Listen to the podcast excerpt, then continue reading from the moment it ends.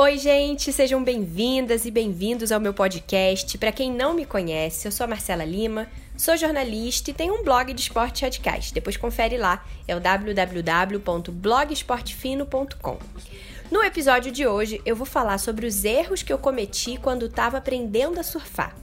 Eu comecei a surfar em março de 2017. Nesses quatro anos eu aprendi tanto com o mar eu tô longe de ser uma boa surfista, mas pego minhas ondas sozinha, conheço razoavelmente o mar, passo cada vez menos perrengues e mais momentos mágicos dentro da água.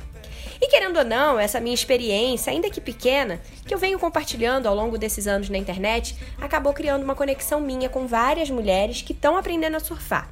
Eu recebo muitas perguntas no Insta, como qual a melhor prancha para iniciante? Ou qual praia você indica no litoral de São Paulo? E recentemente, uma seguidora me perguntou quantas aulas eu fiz até pegar minha primeira onda sozinha. Gente, eu não faço a menor ideia de quantas aulas eu fiz, mas foram meses e ainda hoje eu faço aula quando não me sinto confortável. A seguidora me agradeceu e disse que a minha resposta a confortou muito. Ela disse que estava frustrada porque começou a fazer aula há pouco tempo e ainda não tinha conseguido pegar onda sozinha. Depois dessa conversa pelo Insta, eu decidi fazer esse podcast para falar dos erros que eu cometi quando estava aprendendo a surfar. Quem sabe a minha história não possa confortar também outras surfistas por aí. Primeiro erro que eu cometi, que acabou me frustrando muito, foi achar que o surf era fácil e que com algumas aulas eu já ia estar tá surfando sozinha. Olha, talvez uma pessoa ou outra com um dom extraordinário consiga começar a fazer aula de surf depois de adulta e com pouquíssimas aulas consiga estar surfando sozinha. Eu nunca vi. Eu sei que crianças evoluem bem mais rápido, mas quando você começa depois de adulto, o aprendizado de alguns esportes, e o surf é um deles, é um pouco mais lento. Não é impossível, apenas mais lento. E tá tudo bem. Eu demorei um ano e nove meses para pegar minha primeira onda sozinha. Não tô falando de espuminha, não. Onda de verdade, com paredinha. E sabe o que isso quer dizer, gente? Absolutamente nada. Não quer dizer que eu sou lerda ou que eu sou ruim no surf. O tempo que vai demorar até você pegar as suas ondas sozinha vai depender do quão disposta você está a investir tempo e dinheiro nisso. Sim, porque aula de surf não é barato. Na época que eu comecei, era 80 reais a aula e aí consegui um desconto fechando um pacote com 5 ou 10 aulas. O fato de ser caro faz com que muitas pessoas pensem: ah, vou comprar logo a minha prancha para não ficar dependendo de fazer aula, assim eu economizo. Muitas vezes essa ansiedade faz com que a pessoa até compre uma prancha que não necessariamente seja a ideal para ela.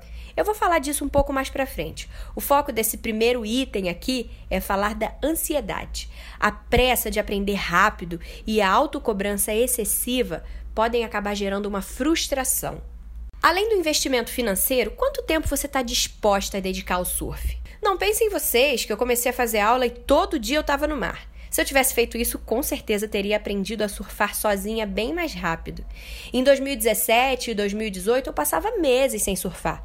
Por isso que eu digo que o fato de eu ter demorado um ano e nove meses e ter feito sei lá quantas aulas não quer dizer nada. Porque eu parei, voltei, parei, voltei. Até que chegou um ponto que eu disse a mim mesma que ia aprender a pegar minhas ondas sozinha de uma vez por todas, e eu comecei a me dedicar seriamente a isso. Ironicamente, isso foi acontecer quando eu me mudei para longe do mar. Eu morava em Copacabana e para surfar colocava minha prancha no rec da bike e em 10 minutos eu estava ali no arpoador. Saudades dessa época, aliás. Aí eu vim morar em São Paulo e bateu um pânico em mim. Gente, como é que eu vou aprender a surfar longe do mar? Eu fiz várias aulas no Guarujá. Me lembro que na minha primeira aula não devia ter nem meio metro de onda nas Astúrias e o meu coração disparou quando eu fui furar a primeira onda. Gente, eu tava com medo daquela merreca, o que é totalmente normal olhando agora, né? Eu tenho várias amigas que estão aprendendo a surfar e quando elas me contam que o mar tá grande, que elas estão com medo, no mar que para mim tá super pequeno, eu conto que já passei por isso e que meu medo só diminuiu conforme eu fui praticando. Antes de seguir para o próximo tópico, eu queria finalizar dizendo para você que está começando a surfar, tenha paciência. O surf não é um esporte fácil, mas com bastante dedicação e treino você consegue aprender. Vamos ao segundo erro que eu cometi. Eu comprei uma pranchinha pequena demais. Já falei disso num post do blog meses atrás. Eu era muito teimosa e queria porque queria surfar de pranchinha. Como eu aprendi a surfar no arcoador, que tem uma onda mais cavada, e como na segunda aula eu já estava surfando com pranchinha, eu nem cogitei ter outro modelo. Aí lá fui eu na Galeria River. Para quem não conhece, é uma galeria com várias lojinhas de surf e skate super antiga e bem conhecida no Rio. E comprei uma Evolution 6.2. Na primeira onda que o professor me empurrou com ela, eu dropei e pensei: acabou para você, Gabriel Medina. Eu me achei a surfista e achei que em pouco tempo eu já ia estar tá dando altas manobras. Aí numa surf trip pra Itamambuca, eu fiquei mega frustrada porque eu não conseguia entrar em nenhuma onda sozinha. Só conseguia com a professora me empurrando. O filmmaker que estava com a gente me falou que eu devia ter comprado uma fã. Uma outra colega mais experiente falou a mesma coisa. Mas eu era teimosa e nem dei ouvidos. Quando eu vim morar em São Paulo e comecei a me dedicar mais ao surf, uma amiga me chamou para fazer um bate-volta no Guarujá. Nós fomos para a Praia do Tombo. Era um dia de marolas e eu me lembro que ela ficou bem brava porque ela odiava marolas. Eu tava amando, só tinha um problema. Eu não tava entrando em onda nenhuma. Ela surfou um monte, se cansou, saiu do mar. Eu fiquei lá, até conseguir. Gente, eu demorei umas duas horas, mas eu consegui finalmente pegar a minha onda sozinha. Jamais vou esquecer daquele momento. Dezembro de 2018, Praia do Tombo. A primeira vez a gente nunca esquece, né? E a partir daquele dia, eu meio que virei uma chavinha dentro de mim. Eu senti que tinha virado uma surfista de verdade. Não que isso defina alguma coisa, mas foi o meu sentimento. Surfista, para mim, é quem surfa e ponto. Enfim, desde aquele dia, toda vez que eu ia para a água, eram três horas de surf direto no mínimo. Isso porque eu demorava umas duas horas até entender a onda e conseguir pegar a primeira. Aí depois passava a última hora pegando umas duas ou três ondinhas, o que para mim era a melhor coisa do mundo. E mesmo pegando minhas ondas sozinha, eu continuei fazendo uma aula aqui, outra ali. Em maio de 2019, eu fui para a África do Sul e surfei numa praia chamada Muizenberg, que tem uma onda longa e bem gordinha, ideal para longboard. Aí eu aluguei um long e, menina do céu, eu peguei várias ondas. Mas, diferente da pranchinha, que eu remava feito uma condenada e demorava horas para pegar uma onda, com o pranchão era uma atrás da outra. Vocês já sabem o que, que aconteceu quando eu voltei para casa, né? Encasquetei que queria uma prancha maior. Fiquei com medo de comprar um long, afinal é um trambolhão, né? Você tem que estar tá muito certa disso. Então eu resolvi comprar um fanboard. Pesquisei meses e meses. E em março do ano passado, eu ganhei de presente do meu namorado meu primeiro fanboard. Eu sou suspeita para falar dela ou dele, a fanboard, o fanboard, enfim, porque eu sou apaixonada por essa prancha. Pelo fato de ela ser maior e mais estável, eu acabo pegando muito mais ondas com ela. Até o meu namorado rouba ela de mim de vez em quando. Moral da história: pranchinha é ruim para iniciante? Não, não é isso que eu tô falando, gente, pelo amor de Deus.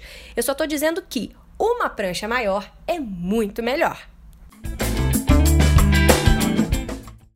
Meu terceiro erro que trago a vocês é ir poucas vezes surfar e reclamar que não estava evoluindo.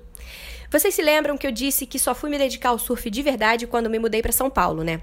É o famoso ditado: foi preciso perder para aprender a dar valor. Foi exatamente isso que aconteceu comigo.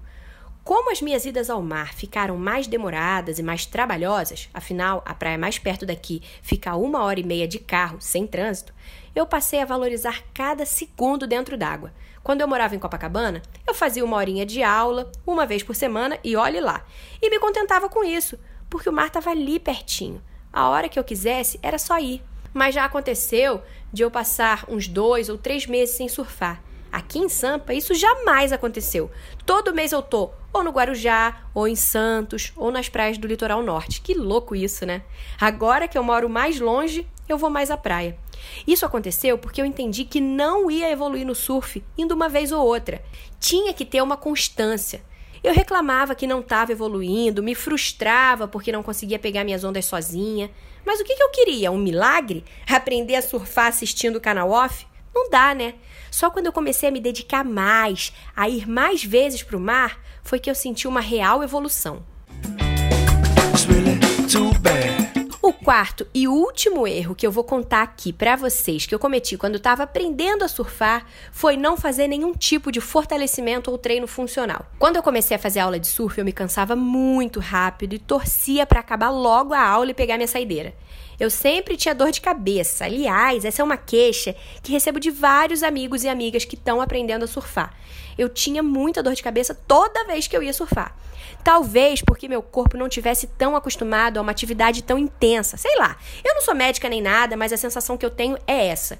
Porque só depois que eu comecei a treinar direito, a surfar mais, foi que eu parei de ter dores de cabeça constantes no mar. Tem uma vez ou outra, mas não sempre. Outra coisa que eu sentia era um cansaço bizarro nos braços. Remar para varar uma arrebentação era tipo missão impossível, uma tortura. O bracinho queimava demais. Ainda hoje ele queima, mas eu sigo remando, porque eu adquiri resistência e força. E o fôlego, hein, gente? Eu ainda vou fazer meu curso de apneia e desse ano não passa. Mas o meu fôlego era horrível. Hoje tá muito melhor. Isso porque eu comecei a treinar fora d'água. O surf é uma atividade muito intensa. Ele exige que você tenha um fôlego muito bom e uma musculatura forte e resistente. Se você quiser ser um surfista esporádico, que faz uma aula uma vez na vida, outra na morte, para tirar umas fotos bacanas para o seu Instagram, ok, você não precisa de treino. Mas se você quer ser um surfista, como dizem meus amigos da Paraíba, um surfista de mesmo, você tem que preparar seu corpo para isso fazendo um treino que melhore o seu condicionamento físico, a sua força e a sua resistência, o seu surf vai evoluir muito. Eu treino no mínimo duas vezes por semana há dois anos e hoje eu fico horas no mar e saio inteirona.